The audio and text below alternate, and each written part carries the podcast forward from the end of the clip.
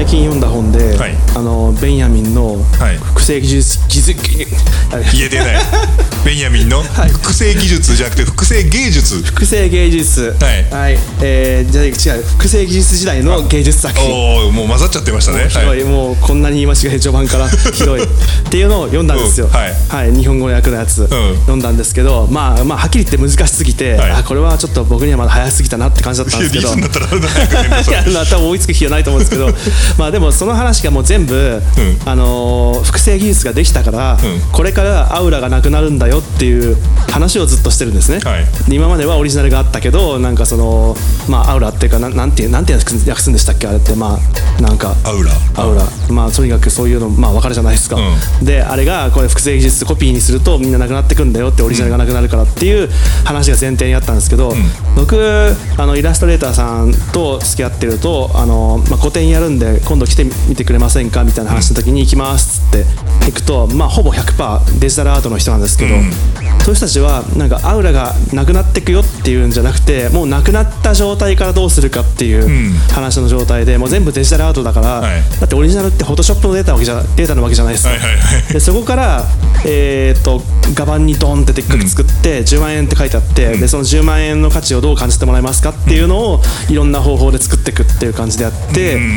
でもうなんかもうその学校の黒板ぐらいの大きさのものにすったりして、まあ、まあまず大きくするとそれだけでなんかちょっといなんかありがたい感じあるじゃないですか。でもそれだけだと、まあ、フォトショップのデータすっただけじゃじゃんっていうのがやっぱりみんなあるから、いやまあ、できるだけなんか画板っていうかその板を分厚くして、はい。でそこにあの一回印刷したものを、まあ、その印刷技術自体ができるだけ高性能のやつでやるんですけど、はい。そこになんか金粉を振りかけたりとか、はい。あとそこになんか別のものを別の紙を、まあ、分厚い紙を貼ってって立体芸術にしたりとか、ん。まあ、そうするともうフォトショップじゃだとあの複製できないじゃないですか。うん。っていうことで、えー、とちょっとアウラできましたかっていう感じに持ってくの これ悪い意味じゃなくてだしょうがないじゃないですかこれはもうややってる方がやっぱりどうしても多くて、でなんかまあこれだとなんかベンヤミンの本の中だとなんかアウラの捏造とか書いてましたけど、でもそういうところにどうやってやっていくかっていうのをやっぱりみんな真剣にやって、でも僕も見ててこれ以外ないよなって思いながら見てたんですけどでもこれっ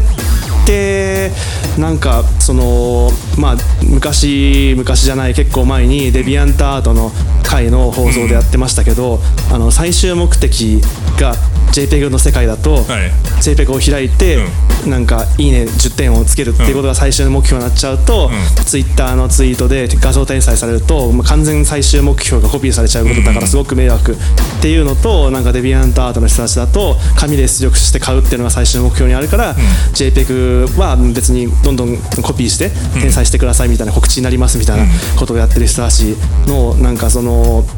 実際にそれをまあでっかく作って、これが最終作品ですってやってる人たちじゃないですか、でもそうは言ってもやっぱりまあその画画家としてイラストレーターとしてデザイナーとして生計を立てていこうとすると何十万っていう価格のも価格のものって他の普通の芸術とくなんかなんか同じような価格で出たりするわけじゃないですか、はい。そうするとやっぱり JPEG の0円じゃないですか。0円との比較が、あのでかすぎて、うん。その10万円に持っていくためにはどうしたらいいかっていうのをなんかみんなすごい頑張ってて、それこそ何回か前にやったその今まで漫画が550円が正規の価格だと思ったのに レンタルが80円ですって言われた瞬間にこれが正規の価格じゃないかとすら思ってしまうみたいなうん。ところにあって、でもう今0円から始まってるわけじゃないですかそのはい。JPEG だと、でそこから10万円とか5万円とかに持っていくのはもうこれ死ぬほど大変だろうなって見てて思っちゃいました。うん。うわなんかす複数の視点からいろいろな話がしたくてしょうがないんですけど、まあ、でもせっかくアウラとね、ベンヤミンの話が出たんであのえー、とベンヤミンの話って演劇にはアウラがあって映画にはアウラがないっていう言い方してるのがあったっけかな、あそうなんですか、うん、そういうのあるんで、結局フィルムは複製できるんで劇場で目の前で役者がやるアウラはそこには感じられないみたいなはいはい。話があったんだよ、あなるほどなるほど。でちょっとそれを聞いててあとその前回？あれ？何回目？忘れた、あのパラメータの振り方じゃなくてはい時間の振り方だって話をしたじゃん、はいはいなんかアウラとはい。その役者さんなり、はい。えー作者の人がはい割いた時間ってなんか比例すんじゃないのってあ時間に労力をつぎ込んだものがなんかこのアウラのあるなしというか大きさとかそういうものに比例するんじゃないのかってなんかもやもや思い始めたんですけどすっげえ難しいなこれ。だ。あ難しいですね。結構そのイラストレーターさんのジャンルによるものすごくよるんですけど、ライブペインティングに持っていく人が結構多くて、でそれを目の前でやって、そのイベント入場代じゃ代自体がいくらとか、そもそも入場料ではその本人にはいかないけど、そのライブペインティングやった後になんかその似顔絵なんかなんか似顔絵描きますみたいなのをやってくれたりでいくらとか、でそういうふうに、えー、といろいろ分けたりしてる人がいて、でもこれすごくジャンルに依存するんで、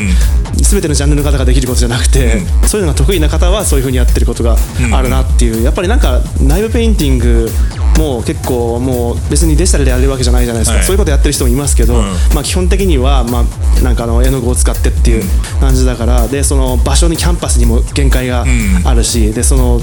書いた瞬間撤去しなきゃいけないから、はい。イベントだから、うん。でそういうのもすごく制約が多くんだけど、その制約がものすごく多い中でもやっぱり目の前でやってるだっていうだけで、結構違うなとは、なんでこんなに変わっちゃうんだろうなって思いますけど。あのー